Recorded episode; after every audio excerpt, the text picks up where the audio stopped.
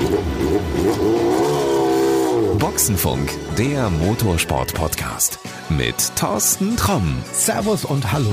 Ende des Monats ist es endlich soweit. Dann startet das erste ADAC GT Masters Wochenende in Oschersleben. Und das bedeutet spannende Kämpfe beim Auftakt der Formel 4, der TCR und der neuen GT4 Germany. Das Highlight an diesem Rennwochenende, das ist aber das ADAC GT Masters. Diese Meisterschaft dürfte weltweit die am härtesten umkämpfte GT3-Serie sein. Mit dabei sind ehemalige Formel 1-Piloten, Weltmeister, Le Mans-Sieger und acht ehemalige GT Masters Champions. Einer davon hört auf den Namen Luca Ludwig. Er konnte sich 2015 den Titel sichern. In diesem Jahr ist die Mission klar. Zusammen mit seinem Teampartner Sebastian Asch erneut den Titel einfahren. Beim Testtag in Oschersleben habe ich einen völlig entspannten Luca Ludwig getroffen.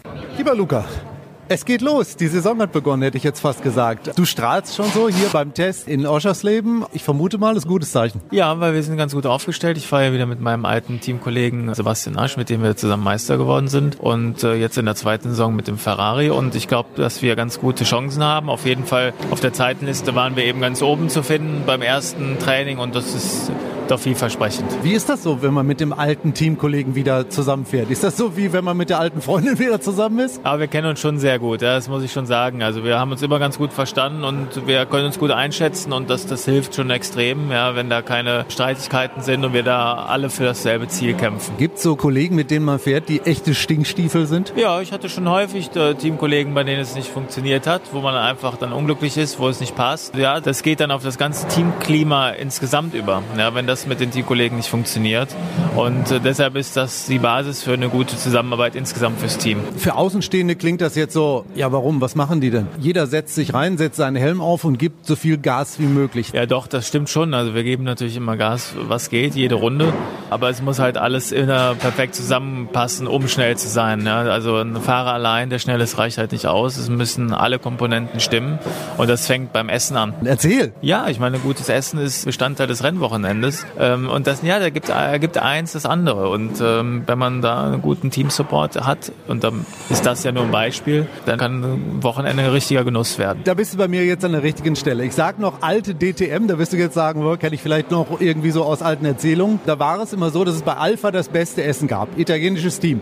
Jetzt sitzt ihr in einem Ferrari zusammen. Das beste Essen der ganzen GT Masters? Ich habe noch nicht alle Essen durchprobiert, aber ich glaube schon, dass wir da ganz gut aufgestellt sind. Ja. Was macht euch besonders schnell? Welche Art von Essen? Ach gut, ich meine, ähm, ich habe schon häufig Teams erlebt, wo es dann richtig fettige Schweinesachen gab, ja, oder viel Süßkram. Ja, aber wenn man eine gute Kost hat, ähm, frische Pasta mit einer ganz, ganz guten Soße, dann passt das immer ganz gut und das können die Italiener besonders gut. Ah, okay. Gibt es bei dir eine Leidenschaft, was man bei dir nie machen dürfte? Also was weiß ich, so eine Tüte Haribo ins Auto stellen oder so? Ja, das eben erwähnte, ja. Also wenn mir einer eine Schweinshaxe äh, kurz vom Qualifying hinlegt, dann äh, bin ich da doch ein bisschen empört. Also du würdest zugreifen? Bei der Schweinshaxe? Nein, da würde ich nicht zugreifen. Das würde ich mir natürlich nicht gönnen, weil ich dann wüsste, dass ich die erste Runde nicht überlebe. Also das ist wirklich so. Wenn man nicht vernünftig isst, du merkst es im Auto dann irgendwie erste, zweite Runde schon, äh, das war jetzt nicht so gut. Ja, ich meine, andere Fahrer, die können auch ohne Frühstück ins Auto steigen und Bestzeit fahren. Habe ich auch schon erlebt. Aber ich glaube, gute Ernährung ist ein ganz wichtiger Bestandteil für jeden Sportler. Lass uns mal über was anderes reden. Ich weiß, du bist zwar schnell im Auto unterwegs, aber ich glaube, wenn es jetzt nichts mehr wäre mit dem Autofahren, Du kämst auch noch durch. Du hast auch noch einen anderen Job. Ja gut, ich habe Jura studiert und mache aber neben dem Rennsport noch so ein paar andere Sachen. Habe mehrere kleine, ja, wie soll man sagen, Geschäfte am Laufen. Also nur Rennen fahren allein wird mich auch nicht ausfüllen, weil es auch dann dafür nicht zeitintensiv genug ist. Ja, wir sind dann Wochenenden unterwegs, testen ein bisschen, aber das ist ja nicht der Hauptbestandteil. Ja, ja Luca, jetzt aber hallo, mal ganz ehrlich. Du sagst, du hast Jura studiert. Ich weiß jetzt nicht, wie weit du bist. Du hast dein Studium abgeschlossen oder nicht? Oder du bist noch irgendwie so Dauerstudent. Da ist neben dem Rennfahren echt Zeit für? Ja, weil wir haben nicht so viele Rennen. Wir haben sieben Rennwochenenden im GT Masters. Das ist ja nicht wirklich viel. Und dann fahre ich noch auf der Nordschleife dieses Jahr. Das sind aber ja auch zwei, drei Rennen. Also es ist gar nicht so zeitintensiv, wie man denkt. Andere sind natürlich viel mehr unterwegs. Das will ich natürlich auch dazu sagen. Es gibt natürlich viele Fahrer, die 20, 30 Rennen im Jahr haben. Das gibt es auch. Äh, und die haben natürlich einen ganz anderen Zeitplan. Du hast das Jurastudium beendet? Ja, das habe ich beendet, ja. Bin aber noch nicht im Job. Das ist dann wieder so eine Sache, das wäre dann schwierig, ja, wenn ich jetzt da wo auch immer arbeiten würde und dann dem Chef sagen müsste, ich muss muss mal kurz testen gehen irgendwo, Dienstag, Mittwoch, ich bin mal kurz weg, der Mandant muss warten. Das geht natürlich dann auch schlecht. Ich glaube, beim Gericht haben sie auch Verständnis dafür. Also wenn du sagst, nee, komm, wir müssen den Prozess verlegen, ich bin gerade irgendwo beim Rennen, da hat garantiert keiner Verständnis für. Pustekuchen, ja. Aber das ist tatsächlich was, was du dir später mal vorstellen kannst, irgendwie als Anwalt zu arbeiten? Ja, es gibt ja auch, glaube ich, Möglichkeiten, dass man das mit dem Rennsport in irgendeiner Form verbindet. Ja. Und äh, deshalb wird das ähm, langfristig auf jeden Fall der Weg sein. Mal gucken, wie lange ich es jetzt auch mit dem Rennfahren aushalte. Wie lange es du mit dem Rennfahren aushältst? Ich glaube, wenn ich mir deinen Papa so angucke, die nächsten 30 Jahre wird das weitergehen, ne? Ja, der hat es in der Tat sehr lang gemacht. Ja, der ist mit 50 noch aktiv gewesen und war sogar letztes Wochenende noch in Goodwood bei 125 Jahre Mercedes und stieg da wieder in ein Rennauto ein.